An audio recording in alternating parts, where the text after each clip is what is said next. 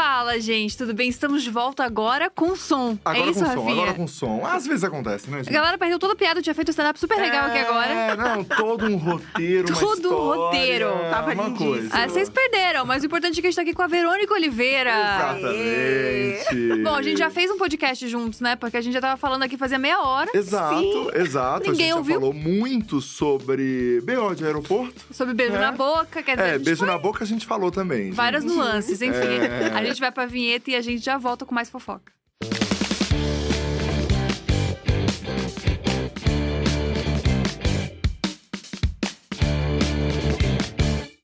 E eu queria falar nos comentários que, assim, gente, é difícil, muito difícil, todos os problemas que acontecem nesse podcast, vocês culparem o Rafa. É um problema que não dá.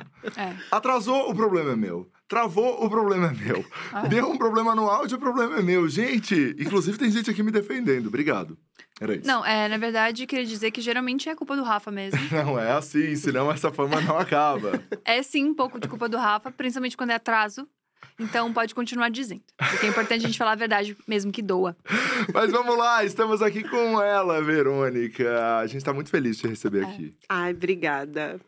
Mas- Sempre fico nervosinha no começo, mas hoje a gente já falou tanto. É, já falou tanta merda. É a primeira vez que eu vou começar muito tranquila. Ai, que bom, que bom. Então Você já falou tanta bom. besteira que, tipo assim, é, o, que, o que rolar aqui vai ser fichinha. Mas, Verônica, me conta uma coisa. Você não pensou em começar a trabalhar com internet? Você trabalhava com outras coisas. Eu sempre penso assim, alguém fica pensando que quer mesmo fazer isso? Eu acho que só, só dá certo quando você cai sem querer, né? Você acha? Eu, Eu acho que tem uma galera acho. que é planejado. Mas tem, uma tem, galera- tem gente que sonha com isso, planeja, Aham. vai, vai buscando. Mas eu acho que a, a- essa, essa coisa do orgânico, do sem querer, É. do, Uhum. isso pega muito para as É pessoas. muito verdadeiro, né? As pessoas têm essa isso conexão. traz, é isso que eu ia falar, isso traz a conexão, a, a, a pessoa começa a se identificar porque Uhum. fala, podia ser eu. Uhum. Então isso é muito legal. Aí não que não tenha validade de quem tá ali batalhando, correndo atrás, porque é o sonho dela, mas é sempre muito engraçado quando acontece com alguém que não planejou Uhum. nada disso. Então tem momentos que, sei lá, quando alguém fala comigo na rua, eu penso, eu não planejei nada disso, das pessoas buzinar pra mim na rua, eu falo, ah, é, eu te sigo. Mas qual que era o teu objetivo, então? Porque você começou a trabalhar com faxina e começou a postar sobre isso no Facebook. Isso. É, o primeiro objetivo, eu sempre brinco que eu falo, eu não tô acreditando. A primeira vez que eu dei uma entrevista na TV, assim, aí eu falei, meu Deus, eu fiz um post porque eu queria dinheiro pra comprar comida e agora eu tô na televisão, alguém me ajuda. Porque foi exatamente isso. A ideia do post era chamar a atenção para quem eu era, então eu postei um anúncio de faxina com um texto muito explicativo, assim, falar, olha, é, encontrei um trabalho que eu gosto, encontrei uma coisa que eu sou boa e é uma coisa que vai me dar dinheiro. Então, é isso que eu quero fazer. Eu sou essa pessoa, podem me chamar para entrar Me na sua casa. Me contratem. E aí, falava, e aí eu falava assim, ai, eu não cobro diária, eu cobro ingresso, porque eu vou dar um show na sua casa, ah, louca. Que legal, E muito aí- bom humor. e aí as pessoas começaram realmente a me chamar e eu falei, beleza, é isso aqui que eu queria. Porque eu brincava muito do. Eu não quero ser famosa na internet, gente. Eu quero que vocês me chamem para trabalhar. Uhum. E aí eu falo, não quero o dinheiro do banco imobiliário. Eu quero chegar, chegar no final do dia e ter dinheiro para comprar comida. Então, eu tava nesse ponto. Não tava pensando em, meu Deus, eu quero representar uma classe de trabalhadores. Não! Eu só queria contar o meu dia a dia e chamar as pessoas para me convidar para Uhum. trabalhar para elas. Ponto. Que ano isso, Verônica? 2017. 2017, então. É, eu não. Até agora, quando eu paro pra pensar, eu falo, meu Deus, é muito recente. Aham. Então, tudo isso que aconteceu na minha cabeça ainda é tudo muito novo. É, por mais que tenha passado alguns anos e que eu tenha me aprimorado, que eu, que eu busque melhorar no meu trabalho, independente de qual trabalho eu estiver fazendo, eu sempre quero Uhum. fazer ele muito bem. Uhum. É, ainda assim, quando eu paro para pensar que em cinco anos atrás eu estava morando num barraco passando fome, como é que agora eu tô aqui sentada conversando com vocês? É Uhum. muito esquisito. Caramba. É... É- muito louco como a internet tem, tipo, tem esse poder Isso, de, tipo... e a gente não dá valor para o É. poder de coisas do construtivo da internet. Uhum. A gente tá sempre focando ali, ah, ah tem um monte de, de hater, tem um monte de coisa ruim, aí as pessoas usam a internet para golpes. Mas a gente usa a internet para coisas boas. Uhum. Então, nesse momento em que eu quando eu fiz o post que viralizou, e aí me chamaram para dar entrevista na TV, uma parte dessa entrevista foi gravada no barraco onde eu morava. E as pessoas e eu me lembro que alguém escreveu assim: não é justo você morar aí. Aí eu falei, não é justo para ninguém morar aqui. Então, as pessoas juntaram dinheiro para eu pagar o depósito, ou fazer o contrato de aluguel. Ela falou: com o dinheiro da faxina, você consegue pagar seu aluguel? Falei, consigo. Falei, eu só não consigo fazer um contrato, porque eu não tenho. Não tenho comprovante de renda, não tenho nada. Aí a gente achou, em tudo em grupo de, de Facebook. Caramba. Achou o imóvel, conversou com a dona. Aí falou, chegou com os prints, sabe? Olha aqui, ó, essa moça, tá, ela ganha dinheiro fazendo faxina e ela não tem nada, ela tem um nome sujo só. E, aí, e ela leu, ela deu risada e falou assim: Eu vou falar com o meu advogado. Eu falei, vixe, nunca mais. Aí passou uma semana, ela. Oi, moça, você quer ficar com o varão da cortina da sala? Aí eu, meu Deus, meu Deus, eu vou Deu morar no apartamento. E aí a gente juntou a grana, pagou pra ela três meses de aluguel antecipado, mais o, o, o valor do contrato, tudo. Pagou um carreto com a grana que arrecadou pela, pela internet e eu me mudei. E aí, belíssima, com as minhas faxinas, nunca atrasei um aluguel. então, foi, foi o primeiro potencial construtivo das redes sociais pra mim. E aí, com o tempo, só foi ampliando isso. Então, hoje, passado tudo isso, eu tendo as oportunidades que eu tenho, putz, a minha meta é reverter isso para ajudar outras pessoas. Uhum. Então, eu tô sempre buscando uma forma de, de transformar a vida de outras pessoas da mesma forma que fizeram comigo. Porque Nossa, foi demais. muito legal. Demais. E é muito legal ver que no Facebook, né? Então, o grupo se Uhum. mobilizar para É. conseguir ajudar uma pessoa, assim. Qual era o seu sentimento nesse momento, assim? Não, no começo eu pensava, não, não é possível, não, não faz o menor sentido. As pessoas estão realmente juntando coisas. Inclusive, quando eu consegui o apartamento, da mesma forma, gente que eu nunca vi na minha vida. Não, olha, eu tenho um carro grande, então se você tiver alguma coisa, pode falar que eu vou buscar pra você. E aí eu ia fazer faxina, a menina falava: ah, essa geladeira aqui eu vou trocar por outra, você quer essa? Cara, ela ficou na minha casa até o começo do, do ano passado. E aí, desse ano. E aí eu doei para outra pessoa Aham. porque eu troquei a minha. Então, desse mesmo naipe, assim, o que eu vou podendo ajudar as outras pessoas, a gente vai fazendo assim. E aí tinha todo esse rolê. Por exemplo, eu fiz aniversário semana passada. E eu falei, gente, eu não preciso de nada. Isso é muito, uma frase muito potente para mim. Uhum. Eu falei, eu não preciso, não preciso de nenhum presente, eu não preciso comprar nada, eu tô ótima. Então eu falei, e eu tenho uma bebê. E aí eu falei, olha, pensando na minha filha e em todas as coisas que a gente tem, eu organizei um para as pessoas em vez de me darem um presente, me darem um pacote de fralda para doar para crianças de uma aldeia indígena ali no Jaguaré. Então, é isso, assim, o que eu posso reverter para os outros, eu acho muito importante. É, é um sentimento de, de- Ao mesmo tempo, é, é a coisa da gratidão, de ter tudo dado certo para mim, mas parece que tem uma necessidade, assim, eu preciso devolver as coisas boas que fizeram para mim de alguma forma. Eu acho que quando você já, já, já tem o privilégio, nunca te faltou comida, nunca te faltou casa, né? você não, não para para pensar, putz, mas o outro não tem. Mas na hora que bate em você e te falta em algum momento, é muito importante você não deixar os outros para trás. Eu não quero ter o sentimento de que eu venci sozinha. Eu Uhum. preciso fazer com que outras pessoas também tenham esse sentimento, porque é muito ruim você viver sem ter a esperança de que as coisas vão melhorar. Uhum. Então, quando no começo eu pensava, gente, eu só posso ajudar vocês com a minha história. E eu tô contando para vocês que as coisas podem melhorar. E isso realmente eu pensava, ah, é pouco. Mas era o que eu podia fazer naquele momento. Então hoje eu quero uma coisa efetiva. Eu quero Uhum. ver transformações, porque às vezes a gente tem um bocado de talento. ah, só que mora longe, é pobre, é preto, tá na Uhum. periferia. E aí a gente não guarda esse. A gente Sim. guarda essa coisa e fala, ah, não, não é pra mim. Então, acho que hoje o meu, meu grande propósito é mostrar para as pessoas que é pra ela, sim. Nossa, isso é muito legal. E, e eu achei muito bonito esse, esse discurso de ter um, uma visão positiva mesmo sobre a vida, assim. Até porque você tem muitos relatos muito, muito fortes, assim, de coisas que aconteceram. Sim. Eu vi uma vez que você postou no Instagram, uma das legendas era você falando de uma dessas. essa- Você deu uma entrevista pra TV e uma das pessoas que você foi trabalhar na casa tava vendo isso e ela usou essa entrevista pra de alguma maneira te machucar. Sim. E tem isso, tem o lado bom e tem o lado ruim. Aham. Então, às vezes, é, eu acredito também que muitas pessoas, elas, elas não querem, elas não aceitam, na verdade, Uhum. que, que que eu conquiste os lugares que eu estou conquistando. E aí a pessoa pensa, por que que essa menina tá na TV? Por que que essa menina tá tá conseguindo essas coisas? Eu não Tem gente que assim, eu me lembro que a... eu nunca tinha viajado de avião e era o meu grande sonho. E aí quando me chamaram para fazer uma faxina no Rio de Janeiro, para eu ir de avião até lá, teve teve algumas pessoas que ficavam: "Ah, tá, agora a faxineira sai para trabalhar de avião". Ah, que ridículo.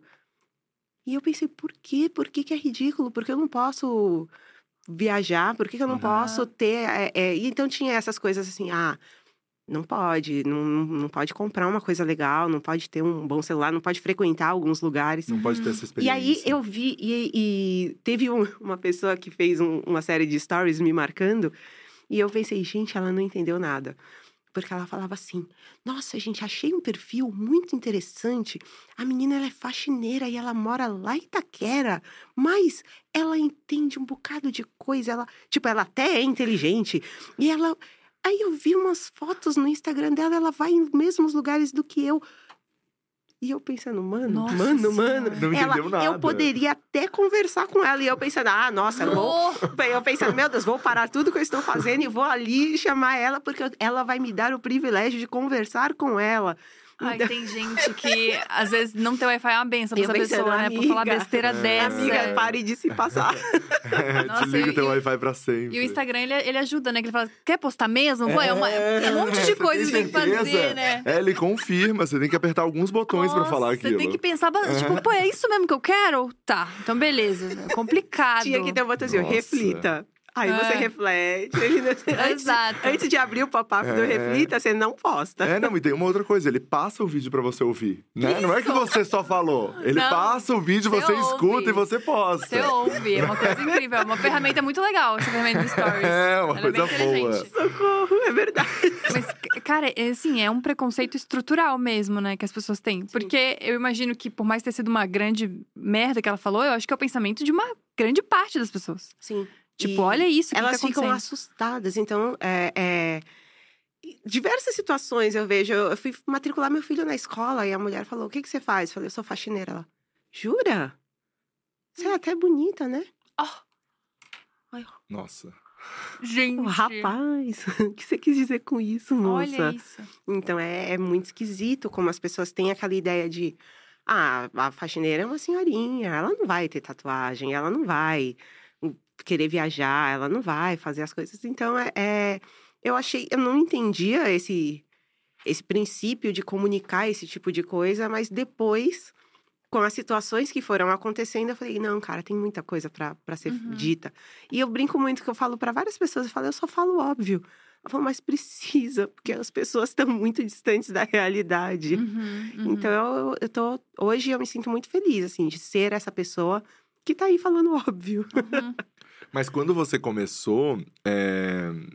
até você postar ali e colocar isso na internet, você tinha alguma questão com isso também ou não? Eu tive. Ai, juro por Deus, cinco minutos. Porque no... eu, eu venho de uma família de classe média. Então, eu morava no centro, eu estudei num colégio super bacana. E aí, todos os meus amigos da escola, tava todo mundo muito bem. E aí, uma série de fatores da minha vida fez com que eu fosse para um outro lado. Uhum. Então, eu engravidei adolescente, eu tive todas as minhas outras questões. Eu não, fui, não comecei a trabalhar da mesma forma, eu não fui para a faculdade da mesma forma que eles. Então, quando eu via os meus amigos. Porra, o, eu sempre falo é, essa história. O, o menino que escutava rock comigo no fundo da sala escondido. Aquelas, gente, isso é um pouco de isso denuncia a minha idade, mas a gente ouvia no Walkman. E aí, para não fazer o barulho da fita rolando para avançar ou voltar a música, aí a gente tirava, rodava na caneta para não fazer barulho, colocava a música que queria. É bem antigo isso. e, aí, e aí a gente escutava rock no Walkman. Esse menino hoje é empresário de uma das bandas que, ele, que a gente ouvia. Oh. Que foda. Então, a, a, todos os meus amigos eram muito bem sucedidos. E aí, no momento de postar e contar para eles porque uhum. eu tava postando para 300 uhum. amigos no meu Facebook. Então eu pensei. E você queria justamente chegar para todas as pessoas é, para que elas te é, contratassem. Exatamente. E eu pensando, putz, foi cinco minutos assim. Eu falei, o que, que eles vão pensar? Aí esses cinco minutos pararam no momento que eu pensei, e daí? Eles têm comida em casa ou não? Então, tá todo mundo vivendo a própria vida e eu preciso viver a minha. E aí postei Porque em nenhum momento eu senti vergonha do meu trabalho. Mas teve aquele momento de pensar no que todo mundo já tinha alcançado na mesma. na- nós temos a mesma idade e começamos da mesma forma. E aí eu fiquei pensando, eu falei, putz, é muito louco como cada um Uhum. vai para um lado e acontece uma coisa assim. E, aí eu brinco, porque aí eu falei, gente, eu corri e cheguei onde vocês estão. Des- Desculpa a demora, mas cheguei. Agora tá todo mundo. Porque tinha aquelas conversas, ai, gente, pra onde vocês vão? Nas férias. Aí todo mundo, "É, eu vou esquiar. eu Vou... Ai, todo mundo já, que já teve filho. Ai, vocês vão levar as crianças na Disney? Eu pensando, mano, eu não tô levando as crianças nem no shopping, caramba. Sim, sim. Então, o meu, meu filho, ele é muito. Meu filho é uma pessoa chique. Ah. E aí, a gente morava no barraco e meu filho falava umas coisas sem velho? noção. É, ele tem 13 anos agora. Ele sempre foi sem noção, assim. Ah. Ele gosta. Aí eu falei, amigo, nós mora em Itaquera porque você gosta do shopping JK, cara. Quem é você? o esquema dele, ele gosta desse tipo de coisa. Comidas finas, Ó. roupas caras.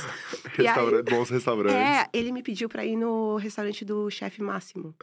Mano, amigo, abaixa sua bola. E é o aí- mesmo que quer beijar na boca e tá de máscara. É, Isso. E aí, e aí quando, quando ele, ele fala pra mim que ele quer conhecer a França, ele gosta de Paris. Então, desde pequenininho, seis, sete anos, ele desenhava Paris no caderninho dele. Ele sempre falou. Eu tenho um monte de, de, de situações, assim, eu guardo pra ele, porque um dia eu vou levar esse Aham. moleque lá. E eu guardo tudo pra ele pra mostrar que, ó, um dia vai acontecer isso aqui que você quer. Uhum. E aí, a primeira vez que. Quando ele passou de ano e eu mandei uma mensagem pra ele no, no WhatsApp, ele tava com o pai dele. E aí eu falei: Ah, acabei de voltar da reunião da sua escola, parabéns, meu, você é um cara incrível, maravilhoso. O que, que você quer? Mamãe vai te dar o que você quiser. Aí ele mandou o áudio de volta. Ele. Quero ir pra Paris. eu, Você imagina um caraca. tênis, uma É, bola. pensei, achei que ele ia pedir um jogo do Super Mario, caraca, não era? Não estava esperando por essa. Agora eu tenho, tô, tô na dívida com a criança, eu preciso levar ele Tem que pra lá. levar, tem que levar. E Verônica, em que momento você. Hoje você não, não faz mais faxina? Eu parei Em no começo função- da pandemia. E aí foi o momento em que eu resolvi me dedicar só à criação de conteúdo nas redes sociais. Uhum. E eu acho que a, a pandemia foi um, um processo providencial para mim, porque eu queria ficar fazendo faxina e queria produzir conteúdo. Eu já estava fazendo mal os dois, Uhum. porque os dois são muito cansativos. Sim. E exigem Então, muito. É, e aí eu não estava mais dando conta da mesma forma. Uhum. E quando eu. No começo eu tinha muito medo. Falava, cara, eu vou morrer, eu não acredito. Aí já começava a ficar. Agora que tá tudo dando certo, eu vou morrer uma doença esquisita. Ah, no começo da pandemia começo você da pensava pandemia. isso, entendi. E aí eu falava, eu não quero sair, eu não quero sair, eu não quero sair, meu Deus do céu. E aí eu fiquei. ah, Porque eu achei que era 15 dias, né? Todo mundo. Todo mundo. E aí eu fiquei em casa 15 dias, né? E nesse momento eu falei, putz, eu comecei a prestar muito mais atenção na minha criação, fazer planejamento, fazer coisa. Eu falei, ai, caramba. E aí as coisas foram mudando. E o, do- no primeiro ano da. Nos primeiros seis meses da pandemia, eu passei de. Eu tinha menos de 40 mil seguidores, eu passei para 200 e não sei quantos mil.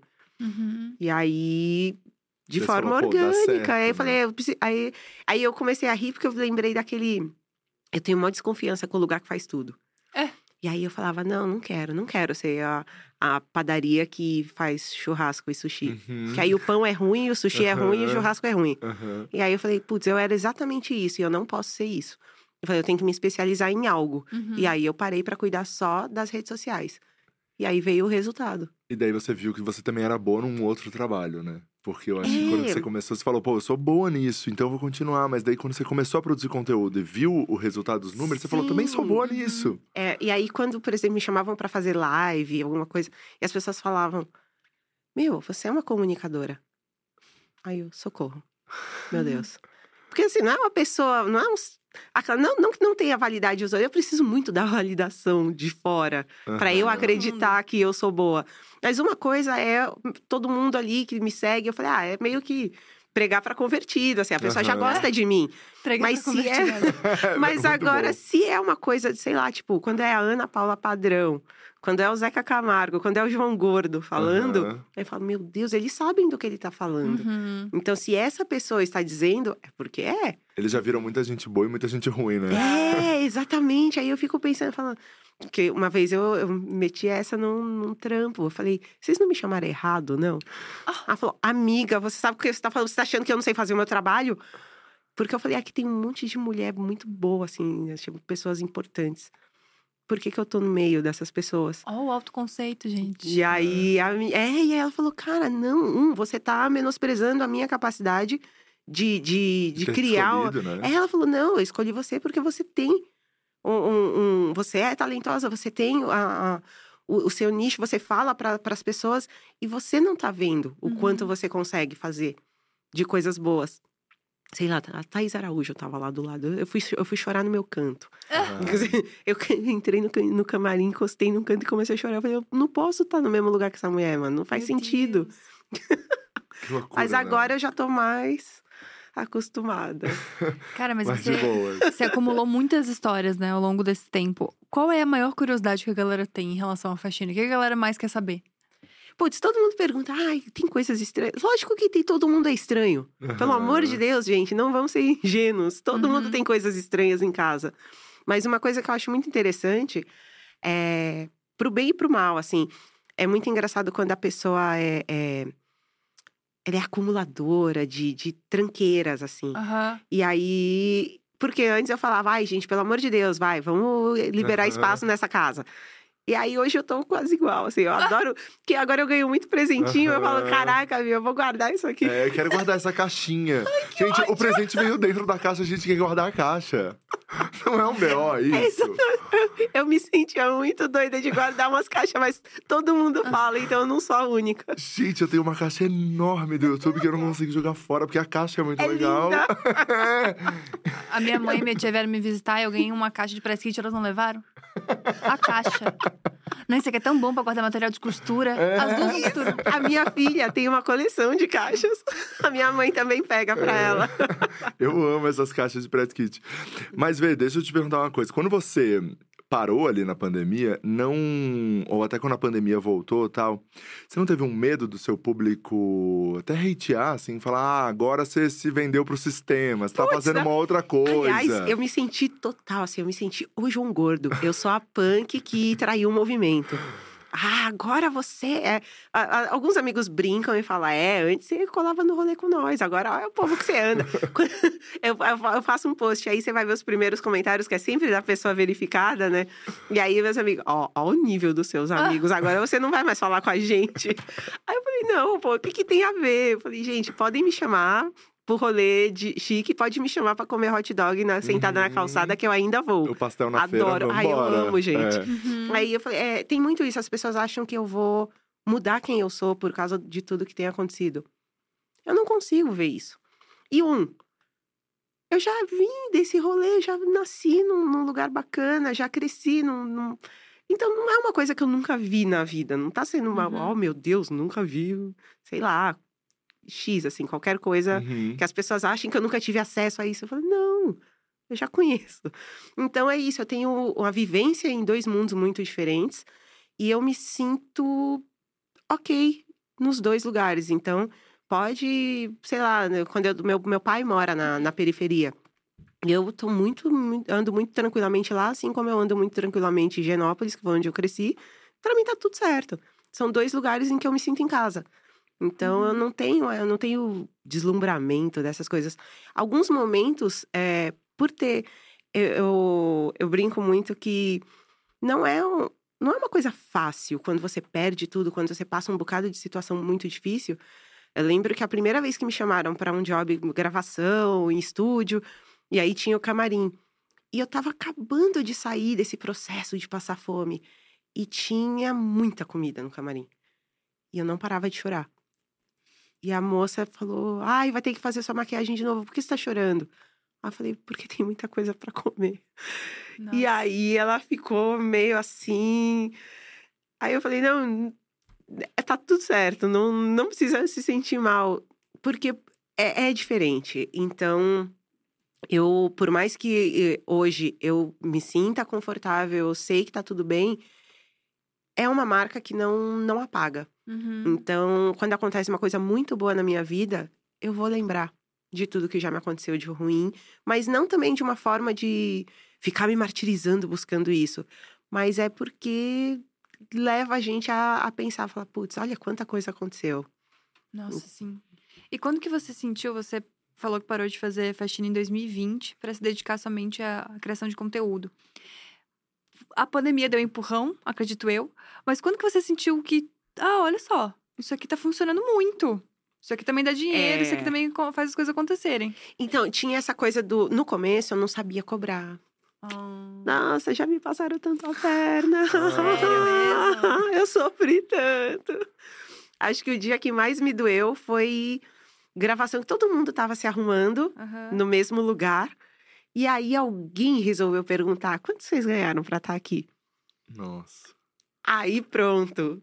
Aí a gente falou: ó, vamos falar todo mundo junto. Aí teve gente que falou mil, teve gente que falou 12 mil, teve gente que falou 5 mil. E claro que eu tava na turma que falou mil. E aí todo mundo ficou assim: pera, não aham. tá certo. E aí foi, o, foi a primeira vez que eu falei: putz, tem algo aqui de errado. Uhum. Então eu já, já me passaram a perna pra caramba. Eu já aceitei um bocado de coisa que eu, depois eu falo, eu não precisava ter feito isso. Uhum. Então, porque eu tava entrando numa coisa que eu não conhecia, não sabia. Uhum. Uhum. E aí, até aprender como as coisas funcionavam, foi bem complicado o processo, porque você tá conhecendo uma coisa nova.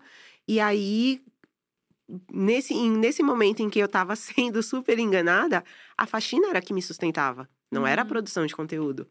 E aí, depois que eu fui trabalhando de uma forma mais correta e sendo remunerada de forma correta, aí Uhum. as coisas mudaram.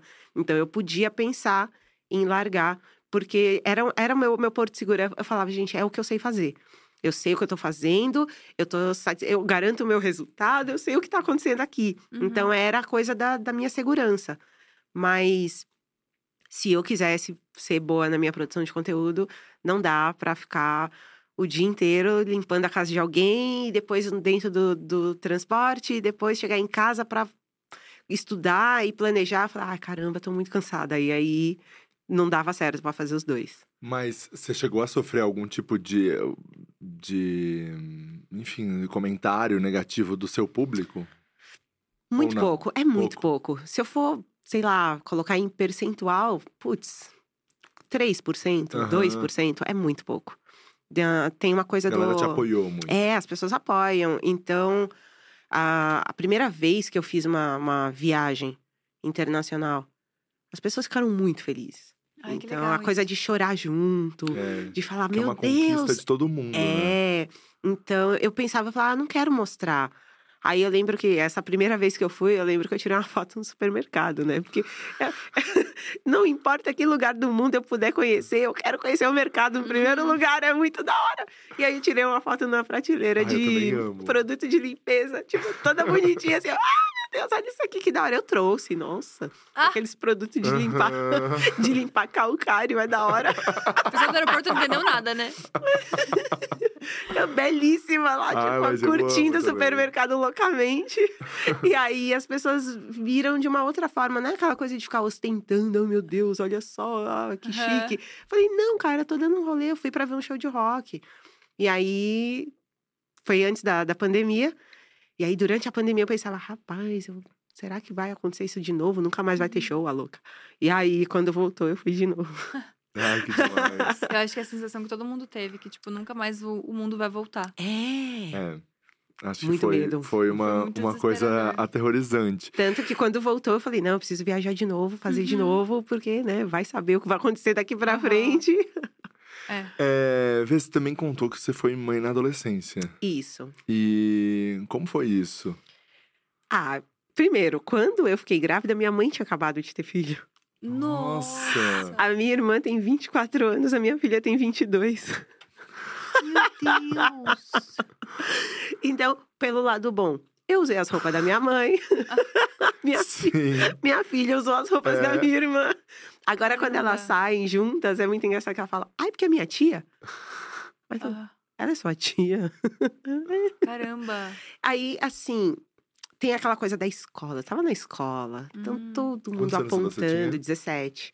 Então todo mundo apontando. Ah, e tinha aquela coisa do a má influência, né? Não anda com a, a Verônica lá, ficou grávida. Nossa, não, não, não é uma pessoa ruim. Nossa. Nossa, vários pais de amigas falavam: ah, não quero que ande com ela, porque, né, ficou grávida. Então tinha essa Como se coisa. pegasse, né? É, pois é. Uma amiga. E eu era muito engraçado, porque eu sou, eu sou meio quietinha. Tipo, eu tenho 41 anos, eu nu- nunca bebi. Eu sou quieta, nunca fumei, nunca fiz nada de errado. Sei lá, o que eu faço de errado, eu como pão à noite. Mas, sabe? Como é- fast food. é, esse é o meu nível, sabe, de transgressão, assim. Eu sou Aham. muito tranquila. E aí minhas amigas faziam cada coisa, desde, Aham. sei lá, desde de roubar garrafa de vinho dentro do mercado pra tomar na praça depois. E eu lá assim, não, gente, pelo Gente. amor de Deus. E era colégio de freira, né? É, e aí, nossa, então, isso já, já resume muita coisa. Ah, E aí eu era, pra casa, só tinha um namorado, caramba, não era a pior coisa do mundo. uhum. Não tava, sei lá, fumando maconha escondida dentro do banheiro da escola. Eu era uma boazinha, mas todo mundo me via já de uma forma diferente. E aí, quando a, a minha filha nasceu, eu pensava muito nisso também, de como ia ser a- manter a minha identidade. Uhum. E eu nunca quis mudar quem eu era para parecer uma mãe melhor. Então, eu tinha coisa do. Tinha um moicano azul, eu tinha a cara cheia de piercing, eu não tava nem aí. E aí, a. né, eu fico com a. Como é que é? A pureza da resposta das crianças. O menino virou para mim uma vez e falou assim: Tia, você é mãe dela? Aí apontou pra minha filha, a gente, ela tinha uns quatro anos, três anos. Falei, sou eu. Ai, queria tanto que a minha mãe fosse esquisita igual você. E eu pensando, sai, criança. Não sei se é fã ou hater. É fã, o hater é O ótimo. que, que essa criança tá falando? Ele tá me xingando. Sim, mas ao mesmo tempo eu deveria ficar feliz. É. E aí, sei lá, quando eu tinha o cabelo rosa, na hora que a perua parava pra pegar minha filha, todo mundo ficava, Verônica, Verônica, e mandava beijo, as crianças ficavam tudo doidas, assim. Então eu pensava, eu falava, não preciso atender um padrão Uhum. da mãe certinha, frescurinha, não sei o quê. E tá tudo certo. Mas aí as pessoas perguntavam assim: Nossa, quem cuida dela pra você? Porque ela tava, sei lá, de banho tomado, limpa, com o- Ah, o prendedorzinho de cabelo e tal. Tipo, não foi você, Não né? foi, é. Como, como que essa pessoa com a cara cheia de piercing e esse cabelo Cara. colorido é a mãe dela? Eu falei, pô, o que, que tem a ver, Nossa. bicho? Porque assim, a minha mãe, ó, tenho 41. Minha mãe tem 56. Logo, então estamos, estamos todas no mesmo barco. Então, provavelmente, a minha, a minha mãe, com. Ququantos anos você tem? Você falou? tem 20? 27. Com a sua idade, a minha mãe já tinha cinco filhos. Nossa. Meu Deus, eu Ela- não consigo cuidar das minhas plantas. Ela teve com 16, 18, 20, 22, 24. Caraca! Caraca. Meu Deus! Então, é, provavelmente ela também ela entende muito Uhum. o que, o que O eu que passei, passou. então ela me ajudou muito. A gente tinha também o dia da. da ó, eu tive a Claire em 99. Aí no do- começou os anos 2000, rolou a parada do emo e tal. Aí eu queria ir nos rolê emo, assim. E aí a minha mãe gosta de black music. E aí até aqui pertinho tinha uma balada que ela ia, aí eu cuidava da minha, da minha irmã e da minha filha para minha mãe vir pro rolê black depois. A minha mãe cuidava das duas para eu poder ir no rolê emo. Então a gente se Olha. apoiou Demais. muito. Nossa, isso é massa. A gente sempre se É. apoiou muito e aí isso fez com que a minha maternidade tão nova não fosse uma coisa tão difícil. Minha mãe super me deu suporte para eu poder Uhum. continuar os estudos, então eu terminei o ensino médio porque sozinha eu não ia conseguir. Então minha mãe fez tudo para que desse certo. E Até falar pra ela foi de boa? Tipo, mãe, claro que não. Aí escondi até o, a- o último Sério? momento, assim, aquelas, né? Eu avisei no hospital parino. Não, não foi bem isso. Mas era uma coisa assim, a, a mãe, ela sabe das coisas. Ah, É. Quem é a pessoa que comprava o absorvente dentro da casa? De repente, se eu não tô usando, algo acontece. E aí, ela já Nossa! sabia por causa disso. ela Ah, sabia que eu não tava sério? ficando um menstruada. pequeno detalhe que você esqueceu. É. Não, eu, eu pensei, eu falei, eu só não vou falar. Um dia eu vou falar, mas um momento. Aí eu lembro que no dia que eu falei assim, ô mãe, Aí ela já olhou assim, com aquela cara de eu já sei. Você tava com quantos Ela- meses? Quase qu- quatro. quatro ou cinco. E ela Barriga assim, aparecendo. É, e ela assim, tipo, fala. Com o chinelo na mão, né? Fala. e aí, quando eu fui falar, ela falou assim: não conte comigo para nada. Ó. E nun- nunca mais falou, não olhava na minha cara, brava. Porque depois, quando ela fala aquela coisa do eu falei pra você o quanto era difícil, você não vê como a minha vida ficou, porque eu tenho um bocado de responsabilidade que eu, eu não fui brincar, eu não fui curtir minha vida e não sei o quê. Ai, meu Deus do céu. Aí, assim, agora. Minha mãe foi, tá morando sozinha pela primeira vez, com 56, que a minha irmã já. A minha irmã saiu de casa agora. E aí, assim, a minha mãe realmente, ela não foi pra escola, ela. Ela não curtiu a adolescência dela. Uhum. Então eu me lembro que uma época, na época dos clubber, a minha mãe tinha aqueles tênis neon. Aham. Ela tinha umas coisas. E aí a- tinha a mesma percepção que as pessoas tinham de mim, era assim. Essa mulher tem um monte de filho e tá andando com os tênis coloridos. Tipo, ó, Aham. e o quanto isso impacta na, na- no fato dela ser uma boa mãe, a pessoa que usa um Aham. tênis colorido. Uhum. E aí as pessoas tinham esse julgamento pra cima dela. E aí, no entanto, a gente, quando reúne hoje em dia, todos os meus irmãos são casados, todo mundo tem filho, tá todo mundo super bem, tem seu, trabalha bem, tem suas casas, seus carros, tá todo mundo feliz. Aí, quando a gente senta, todo mundo junto, sempre pensa assim, fala, pô, que da hora, né? Mó a família grande, tá todo mundo bem. Aí eu fico zoando, eu, porra, ninguém foi pra cadeia, da hora, né, mano? ninguém fez merda, assim, a gente é mó, mó legal, você não precisa nem se preocupar. Uhum. E agora ela tá, depois que a minha irmã já era um pouquinho maior, aí ela começou a viajar, a fazer Viver coisas que ela mesmo. não, não podia ter feito antes. Então, hoje eu penso nisso, eu falo, o fato de ter tido a minha filha e ter passado um bocado de perrengue. Já deixei cair do carrinho? Já. já fiz comida ruim? Já.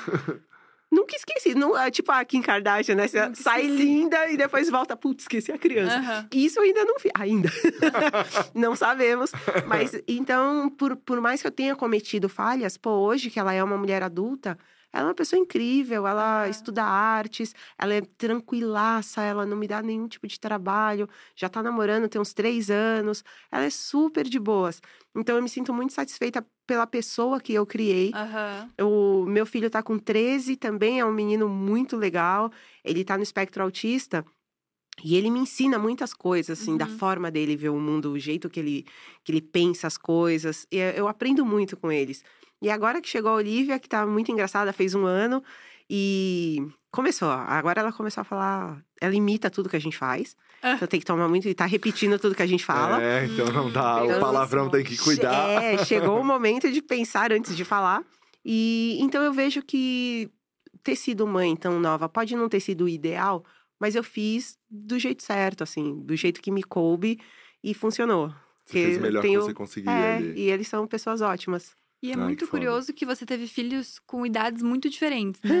Então, tipo, em momentos muito diferentes. Eu sua vida. engravidei com 17, 28 e 39. Cara, Olha, são, são idades décadas, completamente não é? diferentes. Meu, não tinha. Não tinha smartphone quando a minha filha Ah. nasceu. Caraca! Né? A primeira. Não né? tinha, inter- não tinha internet na casa das pessoas. A, o ultrassom dela é na fita. Meu Deus. VHS, mano.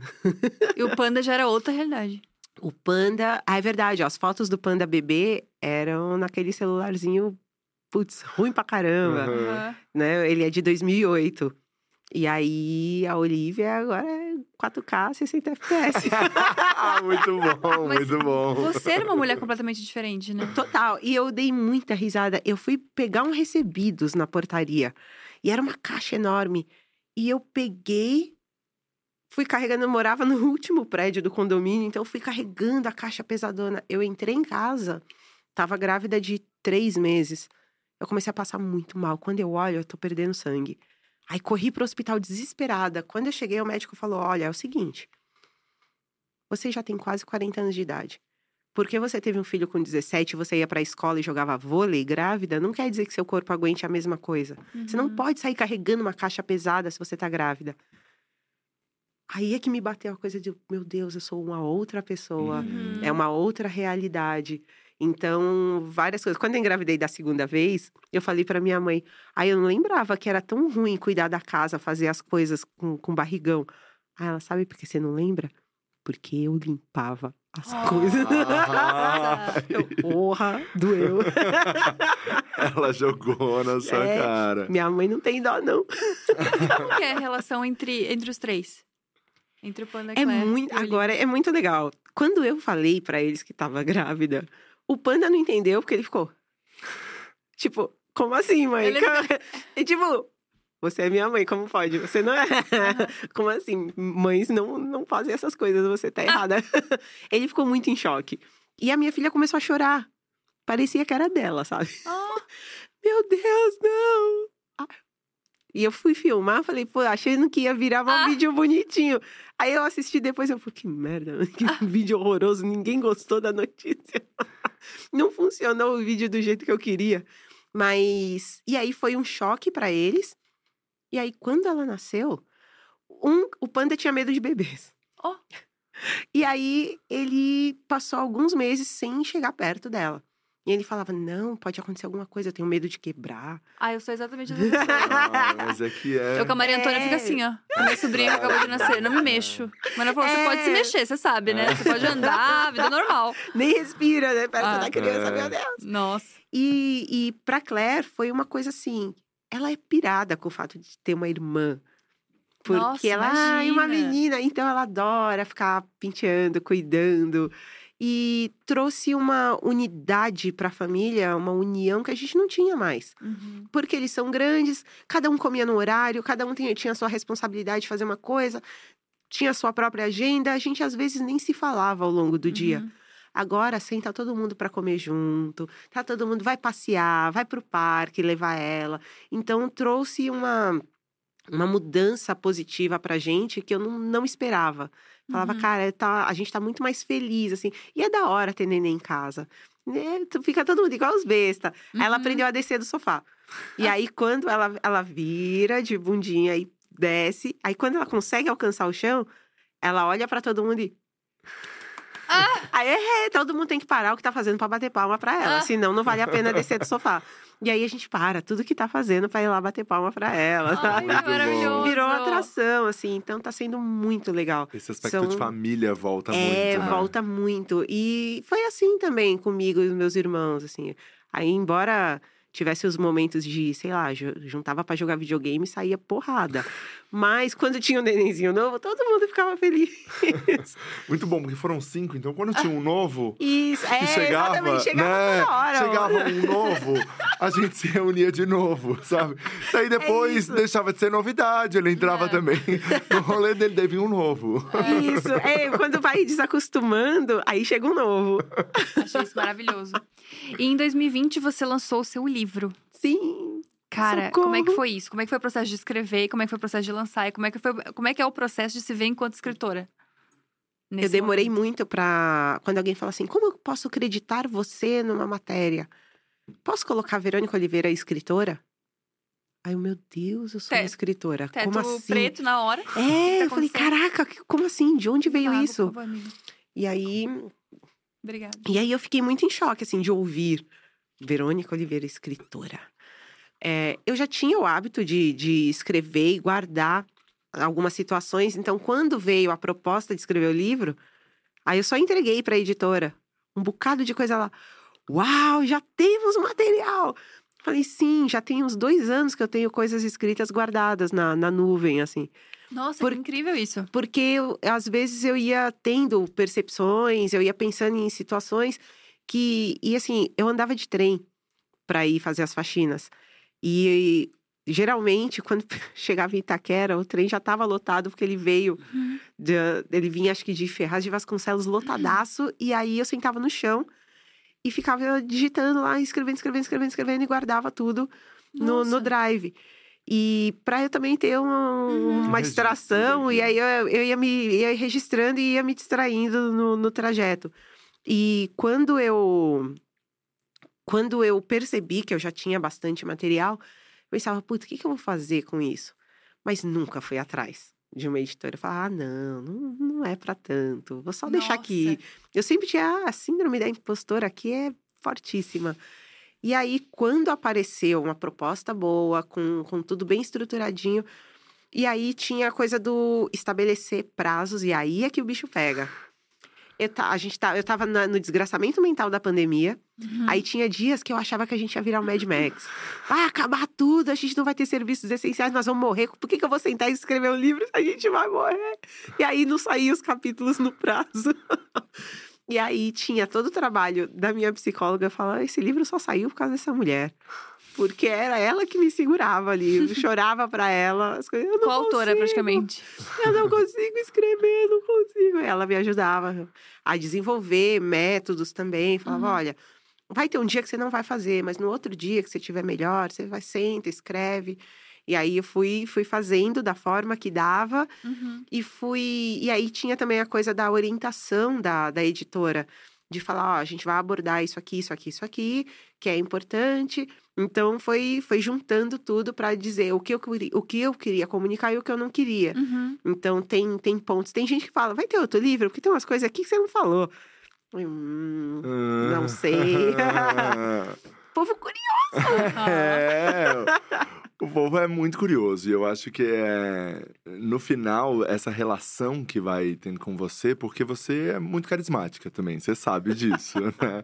Eu acho que, que é isso, eu falo muito. Que acho que carisma é uma coisa que ou você nasce com, É, não não, tem não vai, aprender não vai ter uma. Não dá coisa, ah, é um cursinho, fakear, é um né? cursinho pra carisma. Aprendendo a ser carismático, não dá. Ou você ou você não é. E daí eu acho que tem essa coisa de as pessoas serem muito curiosas sobre todas as situações que já aconteceram e os Uhum. detalhes que talvez a gente consiga contar escrevendo, mas falando a gente não consiga, né? Eu acho. É, e é até interessante, porque às vezes, ah, quando eu abro caixinha de pergunta, vem umas perguntas que eu falo assim, não é possível, as pessoas se sentem muito próximas. É. E aí, às vezes elas perguntam umas coisas que eu falo, mas por que, que vocês querem saber isso? O que, que vai mudar na vida de vocês? Eu adorei que alguém falou assim: eu não entendo a sua. Até agora eu não entendi a sua relação com o pai da, da sua Ó. filha. E eu pensando, rapaz, o que, que tem pra entender? É, você disse tudo, é a minha relação com ele. Tipo, Por que, que você tem que entender, caramba? Mas ao mesmo tempo, aí quando eu vou lá e respondo, as pessoas falam, pô, você é muito paciente, cara. É, você, é, você é muito sincerona também, né? É, Tipo, aí- nas redes sociais. E acho que isso é uma parada que as pessoas gostam muito, porque não é todo mundo que consegue ser. É, É. eu tenho, e às vezes eu tenho medo, eu falo, não sei o quanto, ah, o quanto o meu jeito de ser pode ser positivo ou negativo. E aí, por exemplo, eu fui, eu fui fazer uma palestra de empreendedorismo num evento e encontrei uma pessoa que, que eu assisti a palestra e aí ele falava umas coisas do tipo, ah, eu comecei do zero. Não era do zero, cacete, é um homem rico. E aí, e aí depois eu virei. Sabe quando. eu- eu- eu- sei lá, eu acho que o meu tico e teco desliga, não é possível. Porque quando eu paro pra pensar que eu falei isso, eu falo, rapaz, você é louca? aí eu virei e falei, ai, eu acho tão ruim quando você fala esse tipo de coisa, porque você. Você cria uma geração de empreendedores frustrados que acham que vão começar do zero, e aí você tá só ferrando a cabeça das pessoas. E aí, depois que saiu, volta, volta, volta, já foi. já foi, já falei. Se me tivesse na frente de todo mundo. Mano, a gente tava no, no camarim, então não tinha uma Ah. galera. Ah, Mas mesmo assim. Mas mesmo assim. Mas mesmo é. assim, eu falei na cara. E aí ele fez um. No! Meu Deus, tipo. Foi pra cadeirinha do pensamento, com certeza. E o mais engraçado, a gente ficou. A gente ficou de boas, assim, conversando. E aí ele assistiu a minha palestra, depois ele falou: ah, tipo, é, entendi. Ah, Que eu falei, é, moço, é, é um pouco diferente de você, sei lá, tipo. Cara, é.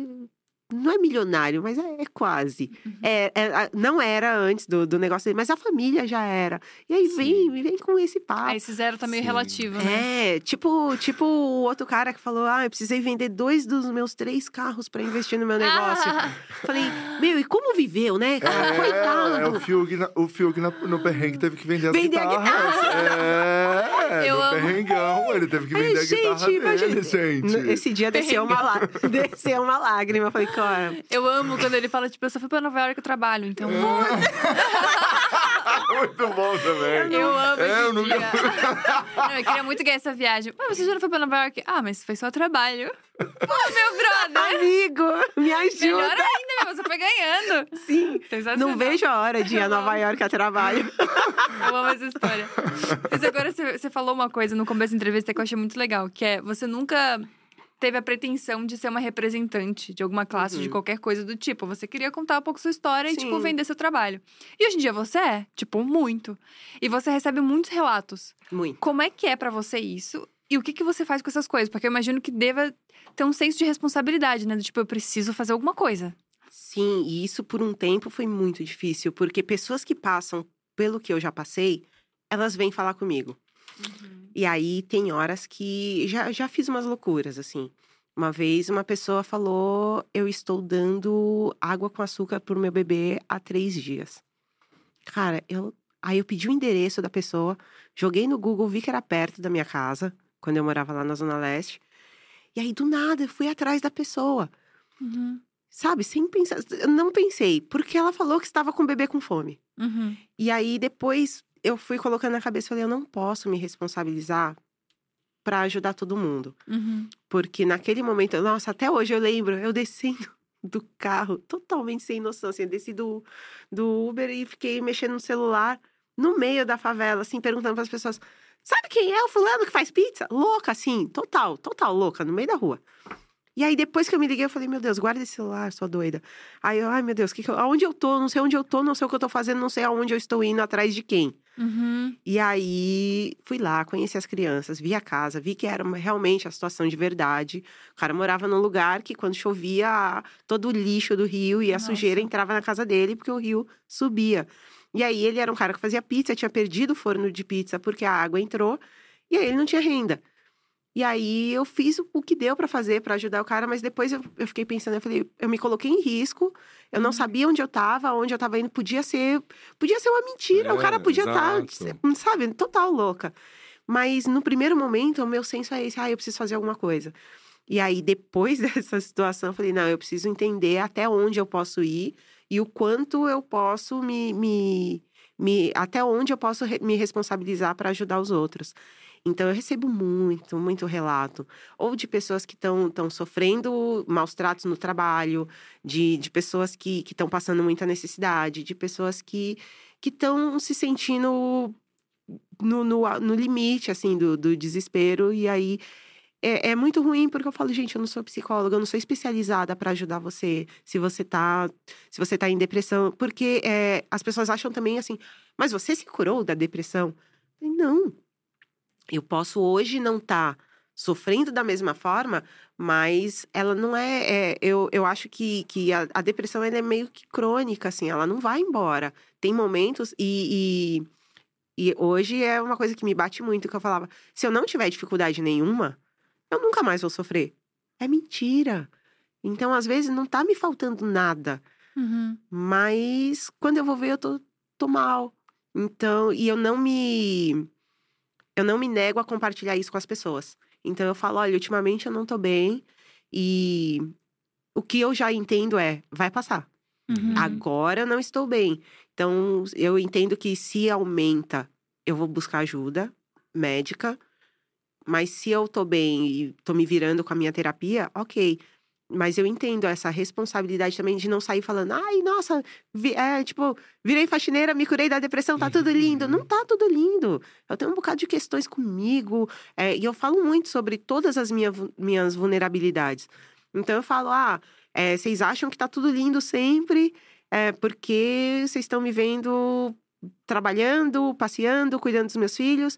Mas sei lá, eu tenho, tenho várias paranoias comigo, com a minha aparência. E aí, quando eu vou falando, porque as pessoas elas têm uma resistência a expor as, as Uhum. dificuldades delas. E eu falo, não, todo mundo deve passar por isso, por que eu não posso compartilhar com as pessoas que estão ali? Elas confiam em mim e eu confio nelas. Então, quando eu posto e falo. Agora eu comecei, eu virei a maromba, né? Eu tô malhando cinco vezes por semana. Virei a maromba, é ótimo. E aí, a pessoa, nossa, velho, eu não, não aguentava segurar a criança no colo. Quando ela nasceu, 3 quilos. Eu ficava, ai, ficar em pé dois minutos, ai, deixa eu sentar. E aí eu comecei a, a malhar. E aí, é, eu falava, pô, já que eu tô malhando, eu quero ficar. Aí eu brinco, não sei se vocês lembram quando a mulher foi expulsa da, queriam expulsar a mulher da. o filho da, da mulher da escola porque ela ia buscar de Ah. roupa de ginástica. Ah, Eu lembro disso. E aí eu falei, eu tô malhando cinco vezes por semana pra ser expulsa da escola do meu filho. Meu objetivo agora é esse. É, é isso. Vou sofrer gostosofobia. Você É gostosa essa merda. demais. É, nossa, velho, que É. triste. Eu sou muito triste, É, porém tem pai de gostosa. família aqui vendo isso, né? Não Essa é pode no vergonha. prédio, gente. No prédio, Ih, que tudo Tudo bem loucura. ser gostosa, mas cuidado com É. as crianças. É. Isso, ó, por, por favor, seja gostosa só na sua casa. É isso que eu quero. E aí as pessoas vêm, elas se identificam e falam, pô, meu, eu também queria, mas eu tenho medo de começar e não dá certo. Ou as pessoas me olham na academia, aí eu vou lá e posto. Aí eu, eu posto, tipo, aquela, ah, o que ninguém faz, né? Tipo, aquelas poses que tá toda dobra da sua perna, horrorosa, assim. Eu, gente, na hora que você tá malhando, você só. E pra que, que os caras põem o espelhão, né? Pra você ver a droga da dobra. É tudo errado. E aí eu vou lá e posto, eu falo, gente, isso aqui, isso aqui é a vida real. Nós tem dobra. Deixa nossas dobras em paz. E eu não tive- tenho frescura com isso. Eu.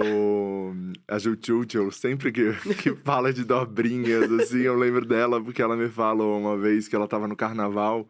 A Júlia, né? A Jutjutjul. Uhum. E daí ela falou que ela tava com um vestidinho e tal. E, e daí ela falou: Ah, tem uma dobrinha aqui. Daí eu falava: O que, que é isso? Parece que eu tenho alças. E, e não são alças. E, sabe, noiadíssima. E daí ela falou: Cara, passou um ano, dois. Ela, que raiva minha de pensar isso, Aham. sabe? É. É, e foi também muita galera na internet que ajudou ela a conseguir desconstruir esse pensamento dela. É. Então, Pô, assim. pelo amor de Deus, eu tive três filhos, é tenho muito 41 anos. É óbvio que eu sou um Sharpei. É, precisa, né? A gente precisa enxergar outra coisa, assim. é. É. Sim. É bom a gente ter, tipo, o senso de realidade, porque eu acho que a gente vive num mundo, onde, tipo. Eu li esses dias uma matéria falando sobre quantas pessoas você conhece que tem a barriga completamente chapada. Tipo, do seu Mano. ciclo, seus amigos, seus parentes, seus primos, sei lá. Ninguém. Quem tem barriga chapada? Tipo, Eu não completamente conheço. chapada.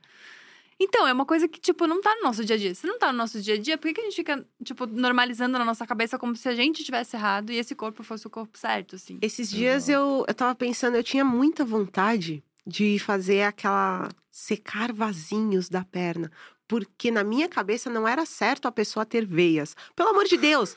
Ah! Ah! Eu pensava nisso até dois anos atrás, assim. Uhum. E aí, hoje em dia, alguém comentou comigo, falou: ai, eu vou fazer, mas a pessoa ia fazer por conta de um problema mesmo. Ela tinha varizes e tal, Uhum. falou: não, eu tô fazendo tratamento médico porque minhas pernas Uhum. doem. E eu não tenho absolutamente nada disso. Aí eu pensei, por que é que eu Não, queria ter um formato. eu- sei E sabe- lá, uma perna que não existe. Todo mundo tem veia, pelo amor de E Deus. sabe o que é mais doido? É que você paga passador pra se riscar. Não é doido? A gente, a gente A gente para e a gente fala bagulho- assim: não, eu quero. É, esse eu aqui eu quero. quero. É. Esse aqui eu quero. Mas quando eu Agora, for pro esse aqui eu não Pilates- posso ter. É, agora quando eu, vou pro, quando eu vou pro Pilates, eu penso, por que é que eu tô pagando pra essa mulher me maltratar? É a mesma coisa do. Então é isso, tem algumas coisas que a personal, gente né? quer, outras a gente não quer. E É. assim, tem coisa que a gente não precisa, pelo amor de Deus. Então não, não precisa essa paranoia de vou tirar a veia que tem na minha É. perna. Ai, se ela não tá te fazendo mal Você não tá de saúde, dor, se você é. não tá. Não é uma coisa necessária, pelo amor de Deus. Nossa, é, a gente tem várias convenções. Quando você falou sobre o.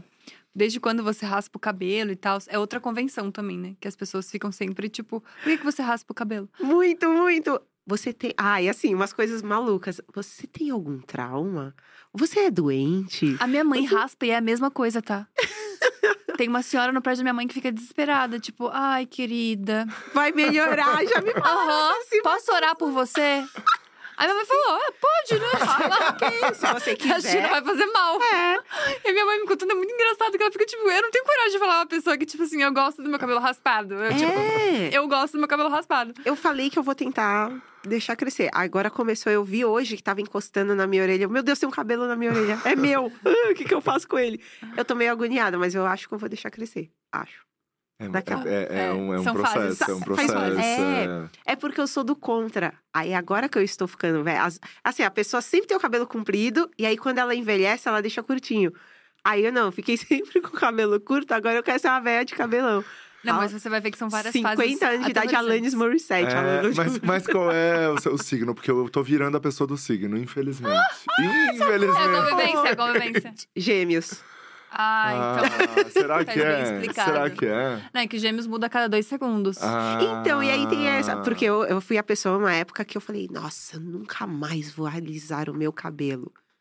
Passou dois meses, Ah. eu tava com a franja lisa. Assim, o pessoal, que que é isso? Eu, ai, não sei, deu uma coisa assim. Aham. Você quis Gêmeos. alisar. É, E o ascendente é onde? Qual?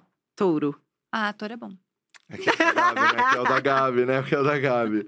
Incrível, incrível. Vamos pro nosso bloquinho da fofoca, da Gabi. fofoca. Bloquinho da fofoca é o bloco que a gente vai falar de qualquer Amenidades. coisa. É, amenidades, coisas que, olha, tanto faz como tanto fez, a gente quer falar sobre essas coisas. E a Exato. gente já chega Tá. aqui mandando um. Você manda nudes? Que não, pelo amor de Deus. Porque, ó, não esperava essa Não, resposta. é, eu também não esperava essa resposta aí. Não, a resposta muito séria demais. É. Você viu que foi rápida, né? É, claro que não, como assim? Não, porque eu me acho muito feia. Ai, Não. a casa, Olha esse autoconceito, a gente vai brigar É, aqui. gente. a pessoa. A casa, já não tenho muito pra oferecer. Eu mostro, o cara vai embora. Nossa, vamos Sério? acabar com Mas esse você já autoconceito mandou, agora. mas você já mandou. Já, Tá, tá. já. Você já mandou, mas já. você não. E a, a casa, e a pessoa não foi embora. Meu Deus, é verdade. Vamos, vamos pensar Vamos melhor. isso aí. É, pera, é verdade, é verdade. Mas é luz, é conceito, é. Tem uma que, ó, lingerie, é uma coisa, você faz um lúdico. Ah, inclusive, a casa, o o que mais funciona, claramente, é aquele que você tá virado assim, você dá uma virada. Parece que você põe uma bunda que não existe, né? Tipo, você dá uma virada assim. Bom, pra quem não manda, você tá muito especialista. É, eu já, eu já Eu tô achando também que pra quem não manda, já sabe como funciona com a bunda que não existe. É, eu já mandei quando eu era mais jovem. Mas então, Verônica. então você manda. Já mandei. Tá. Mas vamos Faz uns melhorar esse anos- Pensando, essa- pensando, devia voltar. Por favor, é, Pelo amor de Deus. O problema é só as tatuagens, tem muita, né? É, Meu, é, que daí a então, galera mó pode ruim, pegar. sabe quem é, droga. Isso, é, isso é meio puxado, mas, É, mas tá valendo. nem eu coloquei a logo da empresa, né? Então, assim, é a logo da empresa, É, não é um coração com uma espada, entendeu? que muita gente pode ter. Não tem como, né? Verdade, enfim, enfim, velho. é a logo da empresa. Rafa, que ideia, meu amigo. Não, não existe. Já era. Não, não existe. Porque as pessoas falam, ai, manda um nude. Não vou mandar, brother. Não eu dá. não tenho como mandar. Cara, você me bota logo da empresa. Quase que você. O CNPJ. É, falar o Nossa, nome, meu. né? Sim, o situação. arroba. Nossa, gente, que Pra ninguém ficar usando aí de fake. Tá, beleza. Então você manda nude. Você entraria no BBB? Sim. Entraria? Sério? Ia dar muito errado, mas eu iria. Por que dá muito errado? Porque eu sou doida. Mas você pirocar nas festas? Tipo, você não bebe? Eu não bebo, então. Hum. Mas eu acho que. Eu fico me imaginando. Ai, eu sou, eu sou chata. Ah, isso eu também Com sou a muito. limpeza. É. Até que enfim, alguém que fala sobre isso. Não ia... Cara, é nojento, é nojento. É um estúdio. É, É um exato. estúdio que tem carpete. As pessoas colocam a porra da roupa suada dentro do quarto. Aquela zona. Não tem janela, Imagina, não não, tem tem janela. janela o Imagina o cheiro daqueles quartos. Nossa, até que enfim, É alguém isso. que pensa como a gente, porque a gente Aquele banheiro, eu não ia suportar. Eu, também Eu não morei, ia. eu morei também num ia. cortiço onde tinha 40 pessoas que usavam o mesmo banheiro. Não, tem condição. Eu lavava ele, tipo, eu, eu tentava, eu fui ver no horário que as pessoas acordavam e iam usar o banheiro. Eu acordava antes, lavava, tomava meu banho, dava banho nos meus filhos, e aí depois todo mundo usava, dane-se. E aí eu paro pra pensar e falo, se eu sobrevivi a isso, eu sobreviveria ao Uhum. Big É, Brother. 20 pessoas, tranquilo.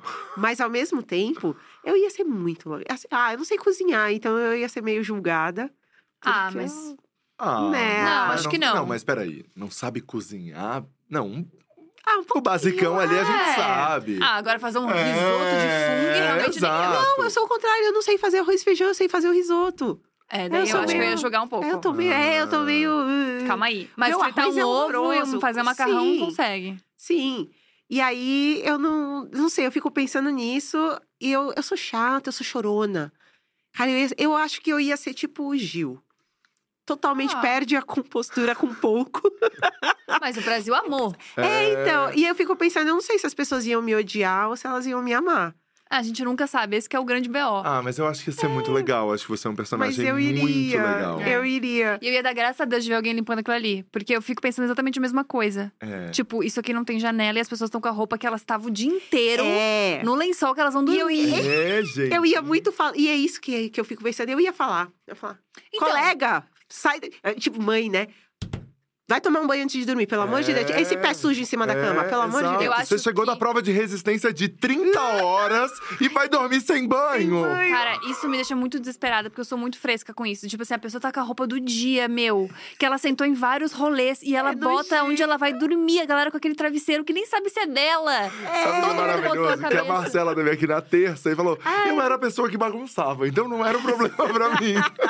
Não, tá errado, tá todo Eu ia mundo ser a errado. pessoa que eu ia tirar o lençolzinho, tipo, produção, tô tirando aqui, tá? Depois a gente vê o que, que a gente faz. Mas eu, ia fazer, eu eu- ia ser a pessoa da limpeza. Eu penso várias coisas. Eu falo, gente, eu não tenho. E e eu, penso na questão do- da, minha, da minha baixa autoestima, falando, meu, só vai gostosa no BBB. O que eu não, não Ai, queria ir. Eu fiquei 13 anos sem ir pra praia, Mentira, né? porque eu tinha muita vergonha do meu corpo. Mas a gente tá vendo isso na terapia, porque isso é autoconceito total. Eu fui. E aí eu fiz a cirurgia bariátrica e emagreci 60 quilos. Aí todo mundo fala: você tá feliz? Claro que não, porque eu fiquei com a sobra de pele. Então tem várias questões. E aí eu penso, eu penso muito na minha exposição, assim, eu não consigo. Tem- Nossa. Eu acho que o meu trabalho rende menos se eu não estiver me sentindo Uhum. bonita o suficiente para trabalhar. Isso é muito bizarro. Porque, Muito. sei lá, eu era operadora de telemarketing, ninguém via a minha cara. Mas agora eu gravo um vídeo que um monte de gente vai ver. E aí eu penso, ah, mas a minha cara é torta. Uma vez eu falei isso. aí ficaram, amiga, apenas pare. Aí eu falei, eu juro, um lado é muito diferente do outro. Eu falo, Você mas que todo mundo. a Gisele Bündchen é igual, Não, Aí o né? pessoal fala, todo mundo é assim, É. para de ser doida. Aí eu falo, não, mas a minha voz parece voz de criança. E não sei o que, tudo eu fico botando defeito. Então, aí eu penso, ai, mas se eu fosse pro BBB, eu ia ficar muito mal com as outras pessoas do meu lado. Mas será que não ia ser o contrário? Que às vezes você ia ver que, tipo assim, olha, eu sou legal, as pessoas gostam de mim e ninguém tá nem É. falando sobre isso. Porque às vezes é, uma- é tão uma neura nossa. É. É. Eu penso e uma neura das pessoas que estão aí eu penso também. também, eu tenho, eu, eu só, eu, eu tenho. As minhas roupas são muito parecidas. Eu falo, gente, eu tenho três brusas. Eu vou chegar no BBB com as minhas três brusas. E a galera pergunta qual a roupa da final é essa?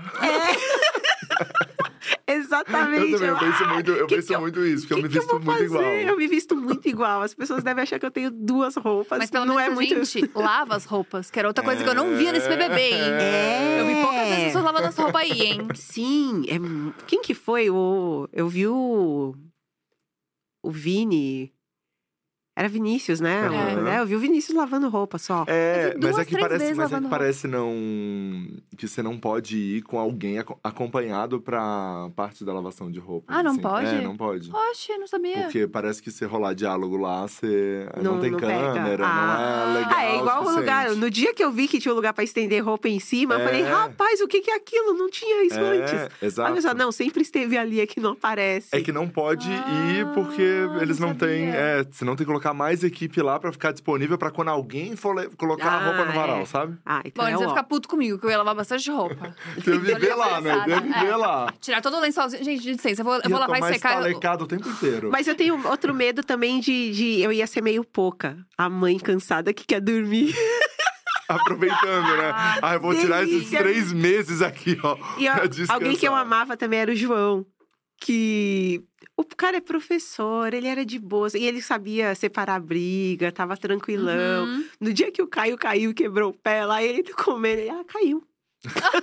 Continua. Não, e a gente, a gente entrevistou ele aqui e ele falou que ele falou pro. pra alguém, acho que foi pro Caio mesmo, que ele falou que ele era da. que ele era famoso. Que ele não era pipoca. E aí ele acreditou por um tempo, assim, tipo. Ai, caramba. "Aham, ele, não, eu fiz malhação. É, e ficou nessa, assim. Tipo, eu achei maravilhoso. Eu falei, cara, isso é maravilhoso. Genial. Muito bom. É, próxima, um crush na internet. Ai, gente. Um crush De na preferência, internet. esse é o momento. Dá teu nome. aproveita. Dá teu nome. Fala aí. Claro que tem. Então bora lá. A gente quer nome, a gente, quer DM nome, aberta. sabe por quê? A gente gosta, a, a gente gosta de constranger no próximo evento que você for e a pessoa estiver lá. É isso que a gente quer. A É. gente quer o constrangimento. É isso que a Não, gente é isso que a gente busca com É esse isso. quadro. Gente, pelo amor de Deus, não, eu sou. Ah, a cara da pessoa, não. Marcela ontem chegou aqui e mandou um Isa. Eu falei, eu tenho certeza que ela vai encontrar em algum evento. Mano, pelo amor de Deus. Ah, mas aí também, né? ah, quem, Teve não, alguém, quem acho- não quer a Gente, foi Isa? o Vitor Fernando. Não, o Gabriel Bernardo, que ele anotou É. no celular. Ele anotou no celular nomes de pessoas Lista. pra já jogar. Ele deu lista Foi e bom. avisou que a. DM tava aberta. Esse é, o momento. É, aproveita. Não, vou ficar quietinha. Ah. Eu sou. É, é aquelas. Eu, eu sou solteira por escolha, escolha dos outros. Ó, você tá perdendo uma, oportu- uma É. oportunidade. Ai, gente, não. Não? Não, tá, não, você não quer. A bem. gente não É, vai, a gente não vai obrigar. E a última é que item fútil mais caro você já comprou, assim, que você olha pra aquilo e fala, gente, que coisa que que eu fútil e eu isso? gastei uma grana nisso. É. Tá aqui, inclusive. Sério, o quê? A casa tá Porque a bolsa! Eu amo quando é bolsa. Eu, amo, quando é bolsa. Eu Não. amo. Gente, é mais cara que o meu carro. Quanto que tá essa Eu bolsa? tenho Fiesta, bicho. Eu tenho Fiesta 2008. Ó, quanto que tá essa bolsa, assim, numa Quanto média? você gastou na bolsa? Na Louis Vuitton, é uma Louis Vuitton, É uma gente. Louis Vuitton. É, não chama de bolsa, que a Biela É, quer. é, é uma Louis Vuitton. Pode falar, não tem problema. Já falaram esse bolsa de 50 mil. É. Ah, não, menos, menos. Já 16. falaram. 16 mil. Uma coisa boba, uma coisa boba, né, Gabi? Uma coisa boba. Amigo, será que o dia alguém vai bater Francine Elk? Eu acho que Quem- ninguém... é, quem- A Francine Elk, uma Francine bolsinha Elk, de 50, 50 50 mil. É aquela Birkin? Não Olha, eu sei. não tenho- eu não tenho a, gente, a gente não sabe, a gente não sabe. É uma- A gente ficou assim, Tá assim, uma É, imagina o Fran. Imagina o Fran. Ah, é uma, é uma Birkin. Pra custar tudo isso, você é louco. Gente, mas uma bolsinha de 16... Eu vou até É. experimentar depois pra ver como é que eu fico. É, entender. Tem uma situação bom. maravilhosa. Eu fui, eu fui num evento e aí eu coloquei ela em cima do puff e fui tirar uma foto com meu filho. No, do lado, assim, do puff. Ela só, só larguei ela ali, num lounge. E aí, uma moça sentou do lado e tirou uma foto como se a bolsa fosse dela. Aí eu não julgo que talvez eu faria a mesma eu coisa. Vi, eu vi, eu comecei a eu falei, ah, deixa a moça, cara, mó da hora. Falou, se quiser, se você quiser levar e tirar uma foto assim, vai lá, É, em moça. pé, quer tirar em pé? Quer que eu tire uma foto sua em pé? Mas de vez em quando, e eu tenho uma paranoia, assim, por mais que eu tenha conquistado um bocado de coisa, eu sempre fico pensando, ah, mas se tudo der errado, essa bolsa eu vendo e pago minhas contas. Eu tenho umas paranoia loucas, assim. Ah, mas a gente tem. Mas a, gente Bielo tem. sempre fala pra mim que bolsa é investimento. É, ela tenta Eu convencer a descobri- gente Ela tenta convencer. disso, É, eu é. descobri que a, a Chanel valoriza com o passar Uhum. do tempo. E aí, mas eu não tenho, não tenho coragem de comprar uma bolsa da Chanel, é muito cara. De é vez em bem quando- mais cara do que essa. De vez em quando eu fico no mesmo quarto que a Bielo e quando a gente vai fazer alguma viagem, assim. E aí eu entre. A a Bielo, ela, ela entra na nossa cabeça, é uma coisa impressionante, Ela entra, ela entra. Eu tenho vontade de comprar oito bolsas, três tipos de coisa cara pra mas eu cara. tenho, mas eu tenho bastante discussão com ela sobre Ah, isso. É, eu Não, mas tenho ela muita entra na nossa mente, é uma coisa sobre isso. absurda. E aí a gente tava conversando, eu falei, amiga, achei um brechó, tal. Ela, brechó, Gabriela. tipo, com uma cara de, ai, gente, olha aí, vai comprar a bolsa cara em brechó, Gabriela. Aí eu, ai, amiga, olha só que você gostou dela. Ela, uma bolsa vermelha, Gabriela. Clássica, tipo, muito óbvio, eu não tava entendendo o rolê. Enfim, beijo, Biela. A Biela sempre fala, você tá falando de mim ainda, tira meu nome da sua boca. a gente tá falando Beijo, de amiga. você sim. É, e a. Francine também. Francine, todo dia que você vai ser é comentado aqui, porque Isso, a gente vai vai ver quem é que vai bater essa sua bolsinha de 50 mil. Exatamente. Caraca, é, é chique. E assim, uma coisa que eu não tenho. Duas coisas que eu não tenho dó de gastar. É com comida, Ah, por Uhum. motivos óbvios. esse é meu mood. E com, e com shows, assim, eu. É uma coisa que sempre foi muito importante pra mim. Um dia eu tuitei despretensiosamente que a gente tava falando de, de amenidades. E aí eu falei, eu já vi cerca de 200 shows de bandas gringas e mais de mil de bandas brasileiras. E alguém falou, Caralho. como assim, bicho? Eu comecei em 1991. Caraca, você vai pra muito show. Então eu Meu, vou que pra muito show. que incrível. E aí, é, a minha mãe me levava quando era criança. Hum. Então, aqueles shows pequenos, assim, de, de, de lugar fechado. Depois ela começou a me levar em show de estádio, grandes festivais. Então, eu comecei bem novinha. Uhum. Comecei a ouvir rock, eu tinha uns 8, 9 anos. E aí, ela começou a me levar quando eu fiz 10. E de lá pra cá, assim, é uma coisa que pra mim é muito importante quando acontece. E assim, se eu não. Eu perco um show e o cara da banda morre. E aí Hum. você fica com isso na cabeça e fala, puta, nunca mais eu vou ter essa chance. Uhum. E aí, show pra mim é muito, muito, muito importante. Tanto que as duas vezes que eu viajei pra outro país foi pra ver show. Ah, da hora. Então eu fico pensando, ah, e aí alguém falou assim: ah, eu não lembro que show que era. Falou, pô, você viu o ingresso, tá mil reais, mó caro. Aí eu comecei a rir, eu falei, meu. Eu viajei pra ir num show. Uhum. Então, se você somar tudo, eu não quero parar pra pensar Ah. quanto foi no total pra ver esse show. Não é bom, nem Mas é- converter. É, e aí eu brinquei que eu fui agora pro João Rock, que é Ribeirão Preto. E aí alguém falou, pô, mas são cinco horas de carro. Aí eu falei, ah, amiga, eu peguei 12 horas de avião, e cinco horas de carro é aqui do lado, vambora. Pra ir num show. É, então eu não, não consigo medir esforços, assim. E é engraçado porque a minha mãe, por mais que ela tenha incentivado quando eu era criança, aí depois ela achava que era fase. Ela falou, ah, tem 9, 10 anos, daqui a pouco passa. Aí tá a doidinha aqui, com 41, louca, indo ah, em tudo quanto é show. Eu Mas que amo. demais, Mas pode que ser um lugar pequenininho. Semana passada eu tava no Blue Note, vendo uma banda instrumental, uma coisa quietinha. Depois eu tava lá no João Rock, gritando com o CPM 22, no meio daquele monte de gente. Então eu sou muito, muito, muito pirada em show. E não, não tem show que eu falo, putz, muito caro. Ah, caramba, ah, Uhum. não dá. Ah, tem... Ah, mas isso é um investimento massa. Mas é muito legal que bom. são vários, vários artistas, assim, né? É, que, que, festival- você, que você vai assistindo, assim, é, não e é. o festival você tem a coisa de descobrir bandas que você nunca. Porque às vezes tem esse também. Eu falo, ai, não, eu gosto só de duas bandas que vão estar lá. Mas aí eu descubro outras. Então é, é sempre muito legal. Isso aí é uma coisa que eu preciso trabalhar em mim. É, você odeia Isso é uma qualquer coisa que eu preciso trabalhar, que é conhecer artista novo. Não, Não. é a gay branca que foi em cinco shows da Beyoncé, entendeu? tipo, no mesmo, em vários lugares, entendeu? Tipo, porra! Você Não. falou aí, eu fiquei pensando assim, ó, gente, mil shows significa. Se cada ano tem 50 finais de semana, ela tá 20, 20 anos indo em show. É, uma coisa é assim. Isso mesmo. Aquelas não sei fazer conta. É, de não, e todo final de 1991. semana. Não, não, e como se fosse todo final de Tem semana. quase 30 anos. É, É. sim, to- quase todo final de semana. Então, Nossa. E aí, quando eu Parabéns. cresci, eu tenho muitos amigos músicos, então eu ia na- nos shows deles. E aí, a- eu lembro que na, na Tô pandemia, cansada só de te ouvir. no auge da pandemia, eu tuitei e falei, cara, se voltar a ter show, eu vou até nas bandas ruins de vocês. Meu, eu recebi, juro por Deus, mais de, sei lá, cento e tantas inbox. Você acha minha banda ruim? Aí eu, ô, amado, não, tava falando de outra.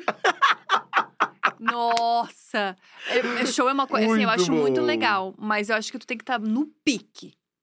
E a coisa do pique é muito difícil pra É, mim. e a Gabi geralmente não tá no pique, Não não. tá no É muito Ela difícil, não é muito tá raro eu estar no pique. pique. Ah, É mas tu raro. também, né? Não, eu. Ai, a gente ganhou ingresso pra ver, tipo, num dia lá do Lollapalooza fechado e tal. Uhum. Era pra chegar, tipo, duas da tarde. Era cinco e meio, Rafa. Ai, acho que a gente pode sair daqui Ah, a pouco, hein? gente. Que a Pablo tá pra tocar mais seis e meia. Olha só a viagem. A gente não conseguiu chegar, tá? Porque ficou É. três horas na fila e voltou pra casa. É, foi isso que a gente fez. Tomou duas, tomou duas coisas e foi embora. É. Tomou a cachaça e foi embora. Foi isso que a gente fez. Socorro. Mas, Mas, é isso. Vê, muitíssimo obrigado. Foi muito Ah, legal o muito papo. bom. Amei, amei, amei. O povo também amou aqui, a galera. Nossa, que papo gostoso. Tipo, foi muito legal. A gente Ai, tá muito adorei. Você é muito maravilhosa, te admiro muito, te acompanho Obrigada. desde a época que você deu uma palestra no YouTube Woman. Nossa, Faz, tempo, faz tempo. E eu achei, tipo, incrível a tua história, assim, o jeito que você falou. Eu pensei, nossa, que massa, que, tipo, Ai, que mina diferente, assim, eu adorei muito. Então é um prazer te entrevistar aqui agora. Obrigada. E é Obrigada. isso, e eu sei que é muito difícil quando a gente fala e tal, de síndrome de impostor, não sei o quê, mas você é foda, você tem um puta Uhum. carisma, você é uma comunicadora real, É. assim, de verdade. Parabéns. Ai, obrigada. Fico toda.